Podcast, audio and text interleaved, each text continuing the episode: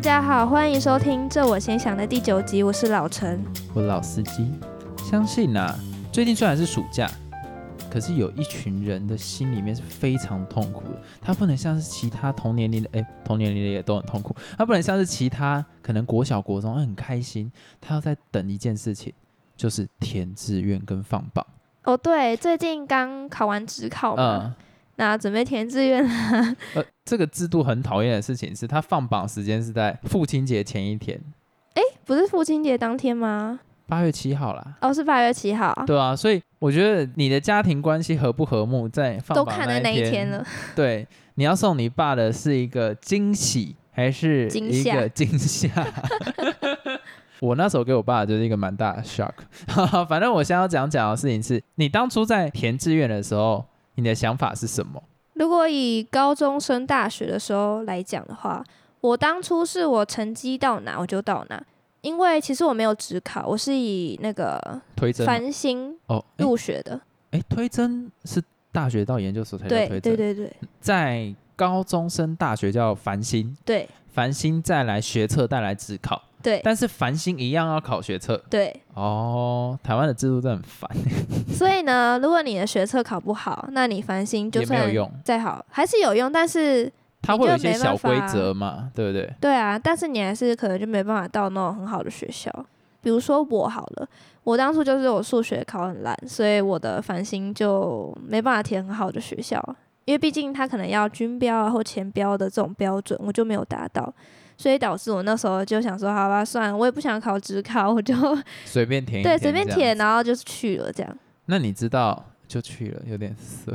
哎、那你知道我当初啊，我的志愿是怎么填的吗？怎么填的？我的 EX 平方帮我填的。啊太荒谬了吧？就我不太 care 这一块，因为你知道嘛，就是高中在一起就会觉得说，我们大学也要近一点啊，什么东西的。他那时候要去就是比较南部去读书，然后他我就想说，好啦，既然他是主控权，那我的学校就让你来填。反正你想要离我，你想要我离你近一点，那你填哪里？反正我就会在那个附近，那就哦给他填。哇，真浪漫。现在听起来格外的不爽，对不对？对，没错。眼神充满了杀气。但是你觉得填志愿真的要以兴趣，还是以就是成绩到哪就到哪里？像你那个时候成绩到哪就到哪，你还是可以选科系吧？还是科系也是固定的？就是当然还是可以选科系啊，可能校校名就不太好看了。所以它的排名是包含科系，不是以学校排名去撕，然后你就可以直接选那个学校。不是不是，哦，废话，当然不行这样哈。那如果有人校跟系一起，有人繁星上台大，然后他就自己随便乱填医学系，哦，不可能，不可能。当然不可能啊。哦，懂你意思了。那大家人人都要去，大大部分人都靠繁星，所以你觉得你现在有后悔当初自己这样子随机分发吗？因为照你意思来讲，就等于是你连科系都不挑了嘛。科系还是有挑啦，就挑自己可能比较有兴趣的，不然我怎么可能去选一个我不喜欢的？干嘛这样？哦，就是所以你还是有先以科系为主，然后再来，既然科系已经决定了，其他就是听天命这样子。对啊，当然喽。哦，因为像我那个时候，我也是跟我的 EX 平方讲说，我大概要什么科系，学校给你填这样子。傻眼，怎么有人这样呢？所以我会觉得是说，我还蛮不后悔的啦，因为，哈不后悔，应该会后悔才对啊。蛮省事的。不可能，你应该会后悔。我觉得哦，还是果要自己选择比较好、欸。因为我到中南部，其实离家里面有一点距离，有一种放松的感觉，你知道吗？一般人高中毕业后都还蛮想离家里远一点的，然后到某一个时间段，就会想说，干离家里近一点好了，对，真 麻烦的。死了。好像只要读外县市大学的人都会这样想，可是前一两年真的就是还蛮开心啦开心自由。对啊，后面就会觉得说，天啊，好远哦，好不想搭车回学校，好烦哦。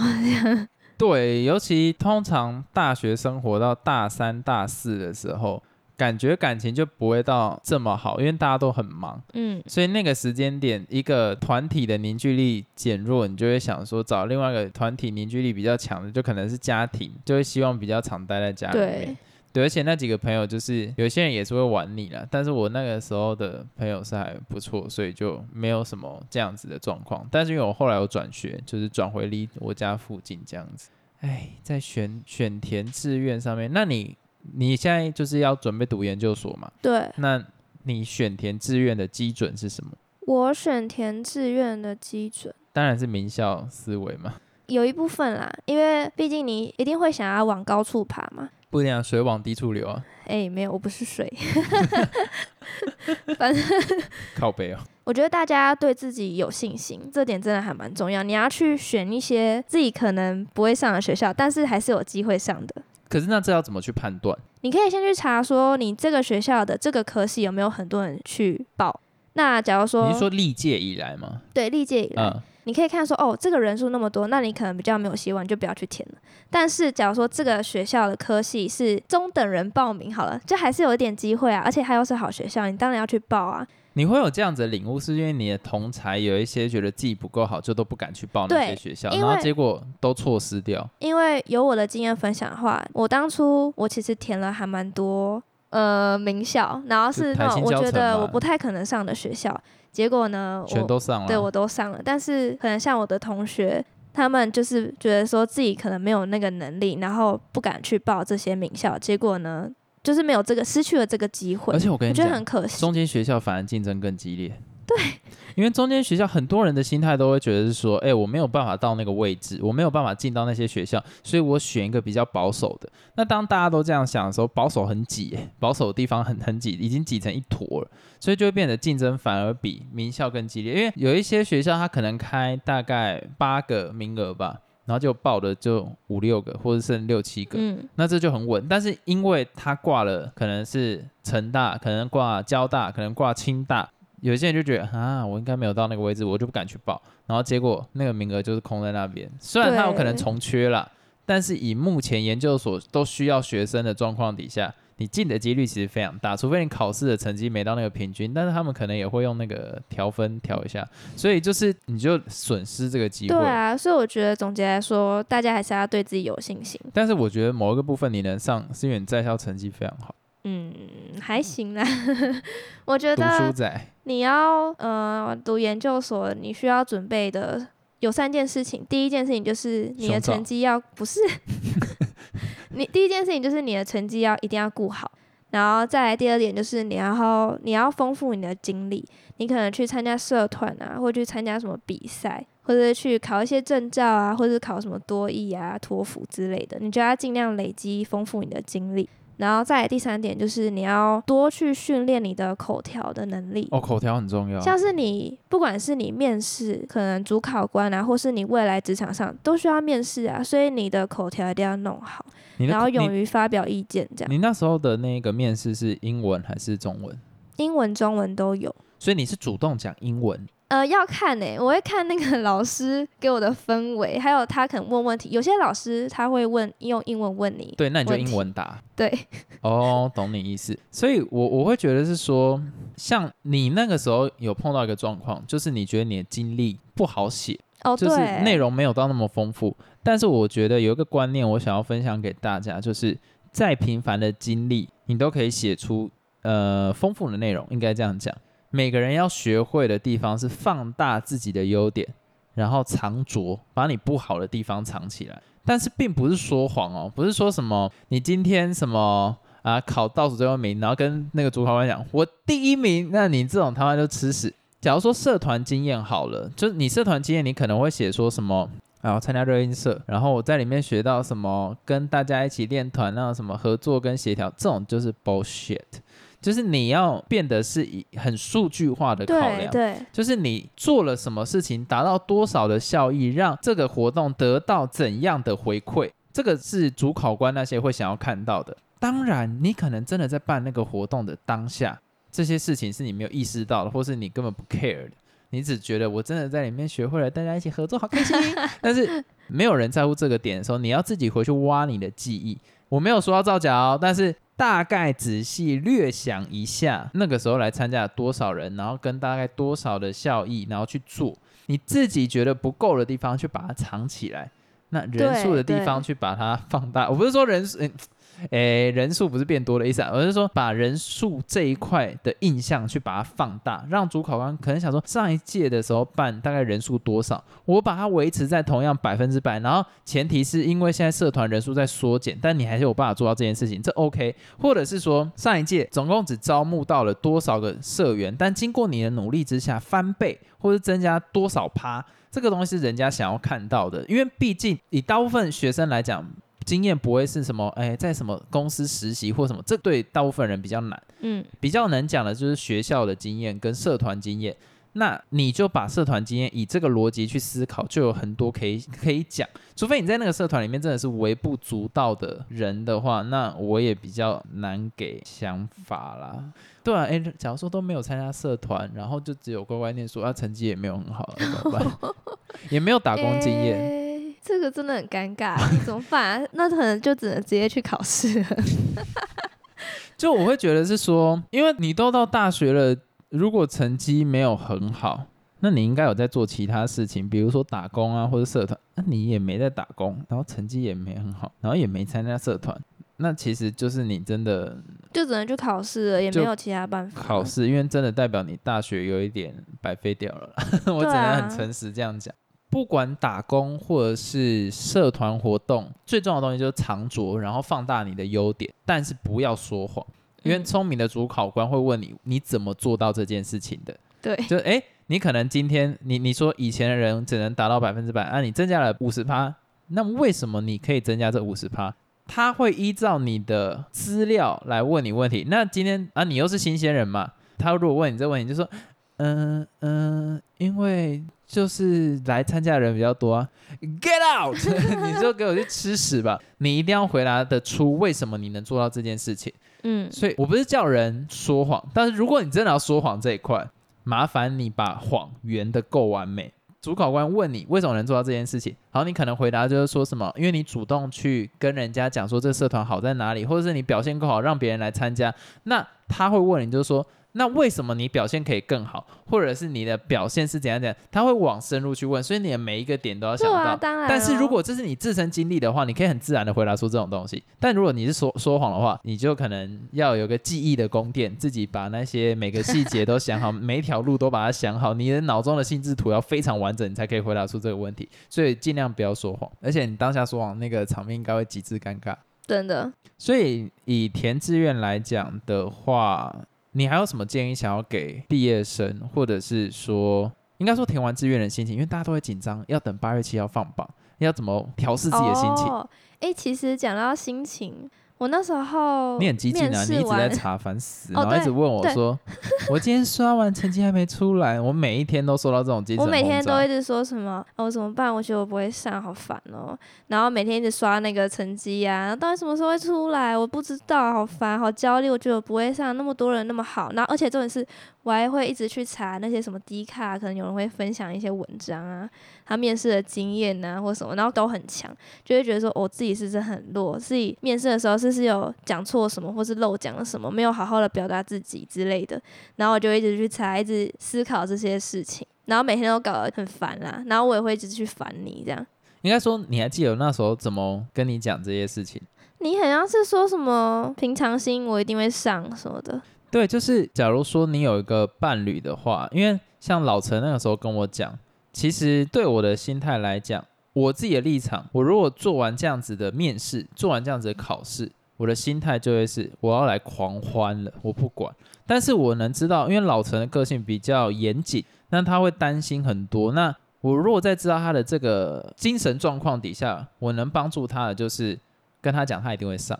对所以那个时候，你不管怎么跟我讲，我都跟你讲说你一定会上，你表现也很棒，我觉得你这样已经很棒，我觉得你一定 OK。我最主要也不是要安抚他，因为我我本来就相信他一定会上。那我知道他这个只是一时的恐慌，因为等待结果的时候比什么都还痛苦。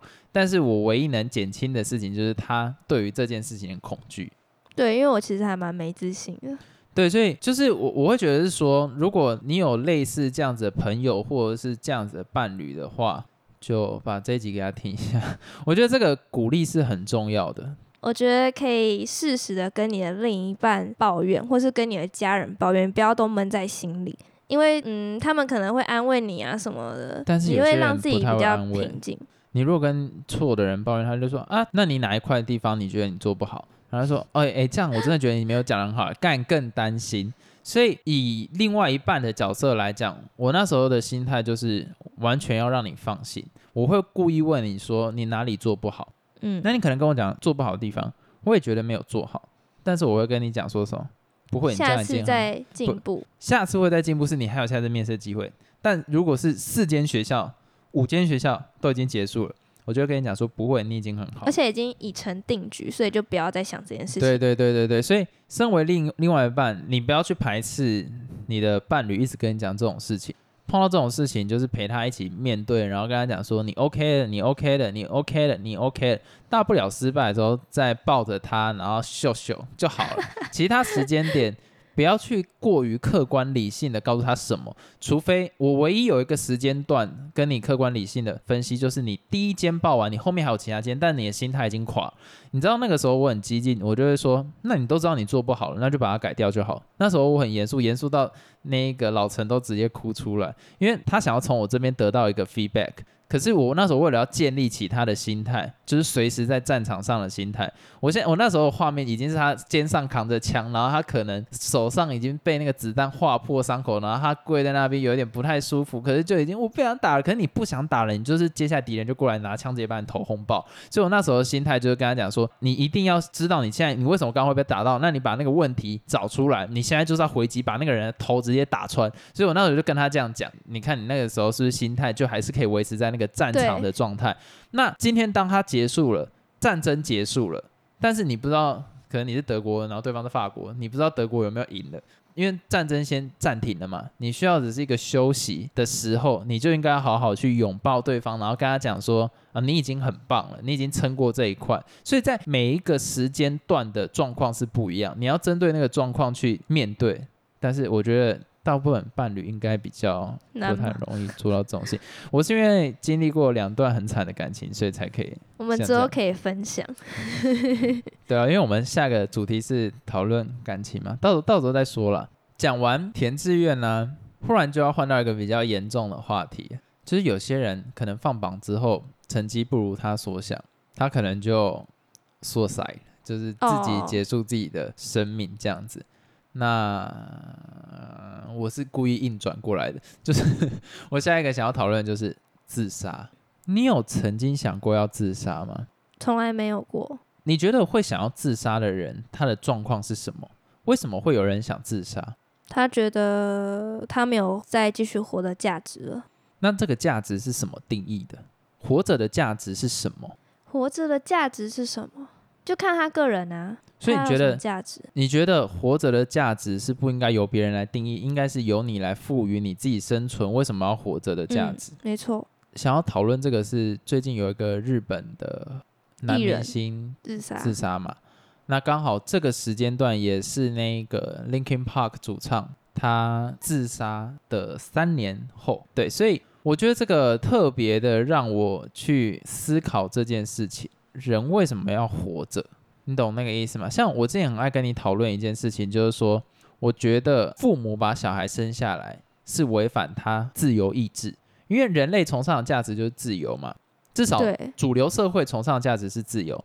那父母今天把小孩生出来，有问过他同意吗？没有啊。你知道印度曾经有这样的案子，然后小孩去上诉，告他父母说为什么要把他生下来？好，那个不是重点，这个东西其实就是违反他自由意志，因为他的出生他没有办法选择，对，所以那就违反了自由意志了。但是我最近自己的领悟啦，我忽然觉得人在一个时刻，你可以选择自己要不要出生。什么时候？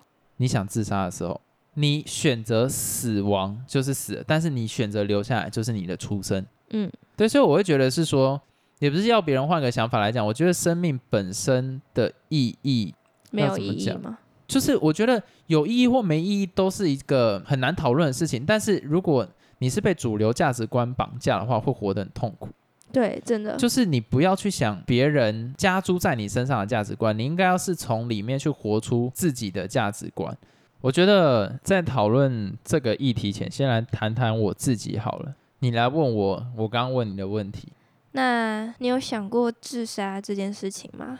超长。我大概从国小的时候就想过要自杀，就是因为我会觉得是说我找不到人生的价值到底在哪里。曾经有一次，我国小的时候很呛干，现在想起来很呛，就是我家人在那个上课，所以家里面没有人，然后我就想说我要离家出走，然后我就写了一封那种什么诀别书什么的，超中二，然后我放在那个餐厅的桌上，然后我就到楼那个楼下拿一把水果刀，装在一个桶子里面，然后我打算走出门外，然后我没有拿家里钥匙。因为我就是不打算回来，我就把那个铁门关下来，然后出去走一走，然后我想说找一个地方。你知道小时候对于自杀的想法，其实很多都是错的，就是想说啊插在心脏，然后就在那边自己死掉。然后就出去的那一刻，忽然就会想到，就是说什么能能拉住自己，的就是那一种。哎，我通常想到都是，哎，如果家人这样很难过啊，什么东西的，就等于还是有一个道德观去绑着我，然后最后再回来这个样子。那很多时候也有是那一种，你就已经坐在窗户旁边，你往右一倾，你就下去了的那种状况，其实是很多次的。但是为什么会想要自杀这一个问题，我觉得其实是很复杂的。可能你在人生中没有得到你想要的，或者是你觉得你缺少了什么，对你心中缺少的那一块，你不知道怎么去填补这一块。所以试着想要找回填补那一块的过程就会变得很痛苦。所以在有一个事情上面，我觉得很重要，就是有些人会强调，就是这一生要追求幸福，追求什么什么东西，追求什么什么东西。但是你去追求这个东西的过程，反而会制造给你痛苦。所以你不应该刻意去追求什么东西，你应该要做你享受在其中的事情，而不是刻意而为之。你刻意而为之就会带来痛苦。像有些人会说。我就是想要快乐啊！我想要快乐的感觉，但当你讲出你想要快乐的感觉的时候，你就是痛苦的，因为你没办法快乐，所以你才想要快乐。所以真正的做法应该是，你就是在当下，活在当下。你想要做什么，你就去做。但是也不是说什么 道路上强奸路人这种，这这种东西，我不把它讨论在里面。就是以那个卡缪来讲的话，一种反叛的精神，就是要怎么讲啊？我觉得这真的这个议题真的有点太难讲了。我自己到后来克服的状况，就是没有开始想有这些念头的状况，就是想象我想要留下一些什么东西。对你有讲，在这个地方，我想要创造一个自己的东西，不管是价值还是什么，我想要创造一个自己的东西，我想要对抗这个荒谬的世界，因为这个世界所有一切都对我来讲是没有意义的。反叛精神。凡尼老师，所有东西都对我来讲没有意义。别人对我的价值观，别人对我的想法，别人对我的所有的探讨，我都觉得是没有意义的。所以我希望用一种不是阿 Q 的那种精神，就是我希望用我自己的心态去证明这个世界，我留下给我自己的意义，不管。别人怎么看待这件事情？我觉得今天讨论这个东西是非常难讲的事情。但是因为最近有很多人过世嘛，那自杀，那其实自杀算是在二十一世纪非常严重的问题。自杀的死亡数已经超越其他所有的总数。所以这件事情来讲，为什么要自杀？到底为什么要自杀？我觉得一个价值进步的社会，应该不能去阻挡自杀这件事情。为什么？或是甚至要鼓励，就是说，你真的不想活了，你可以安乐死，因为那是自由的选择。那也只有你真的面临到这个自由的选择的时候，你才能选择你真正什么时候要出生，意义上的出生，不是实那个从妈妈肚子拉出来那种出生。我是说那种精神上的出生。因为当你可以选择自己的生与死的时候，你才会深刻的去探讨自己什么时候要活，什么时候要死，什么时候对你来讲是真的在生存。但是大部分人是没有办法思考到这个面向。你一出生，你就像是一个齿轮一样，你早上吃饭，然后那就就准备去工作，工作完然后吃午餐，吃完午餐继续工作，然后下班回来。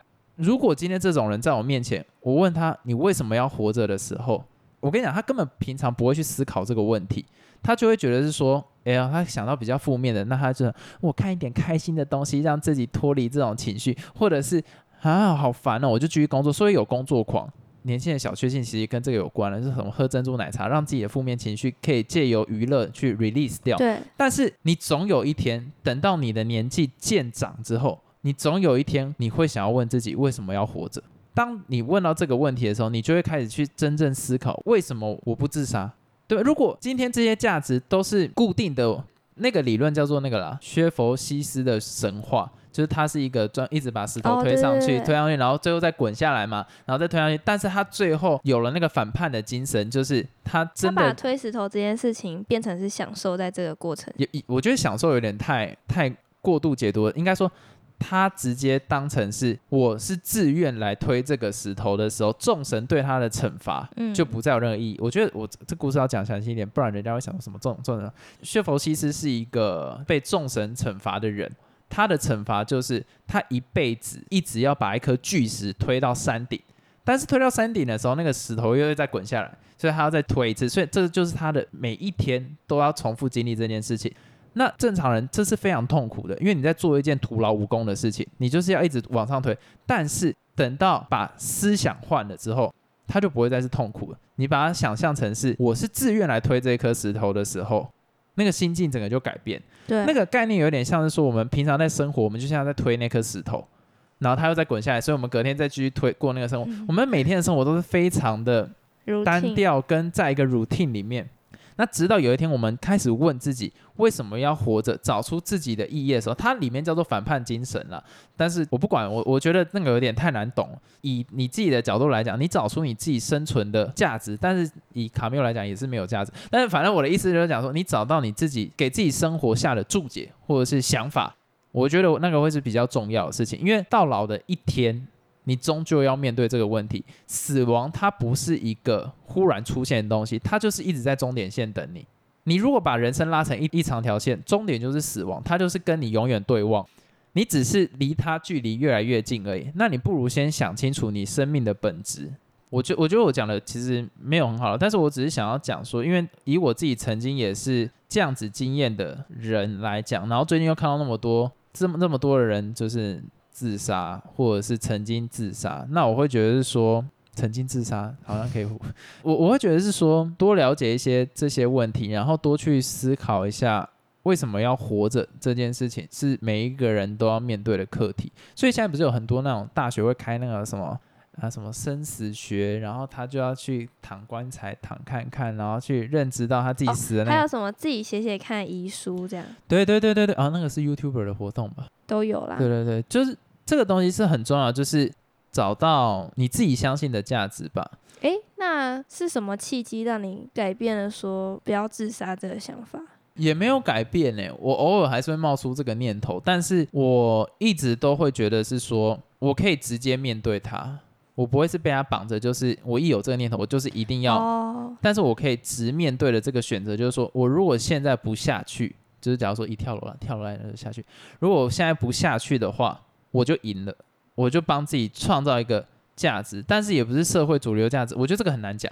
但是我觉得大家可以自己去看看这方面的书籍。嗯，卡缪他有一本就是书嘛，叫做那个薛佛西斯什么什么东西，我忘掉了。反正就是那个那个，你可以去看一下，是值得大家思考问题啦。因为哲学的东西你比较难找到一个真的很难理解。对，而且我也很难跟你讲说就应该怎么怎么样去做，应该怎么怎么样去做，那就不是哲学了。哲学就是需要讨论，跟你自己去思考。但是我只是把我自己在碰到这些状况的，也不能讲解决方法，就是思考逻辑跟大家说，大家要努力啦，不是努力啦，干你啊，不是啊，就是大家。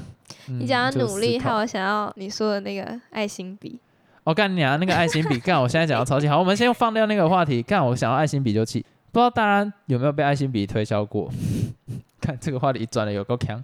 我以前在那个桃园火车站啊，然后就有碰过那种年轻弟弟在推销爱心笔，干超不爽。就一般来讲，你拿走我的钱就算了，他还侮辱了我的身心。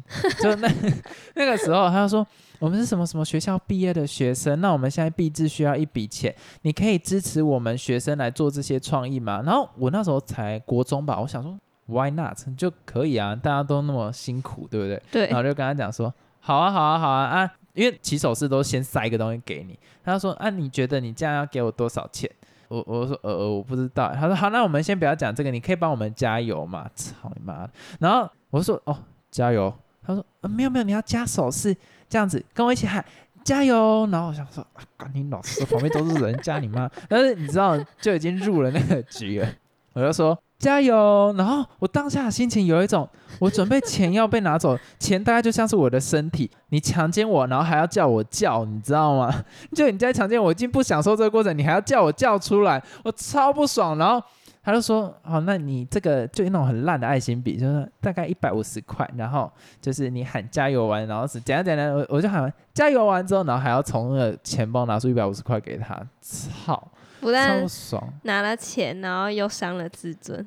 对，那个真的是被 被性侵完，然后他还叫我叫，你知道吗？我真的觉得不能接受。所以希望大家看到这种假高中生或者什么假大学生要弄什么鼻子，勇敢的跟他 say no，不要给他钱。而且现在好像有变本加厉的趋势。我看文章里面他会说什么啊？你没有带钱，我跟你一起去领。操，领你妈啦！这种哦，有领了领了之后，假如说他原本要跟你拿五百块，啊。你没有办法找嘛？他就说：“那你可不可以再多给五百块，当做就是支持我们年轻人？”刚刚有个阿姨经过，她给我们一千呢。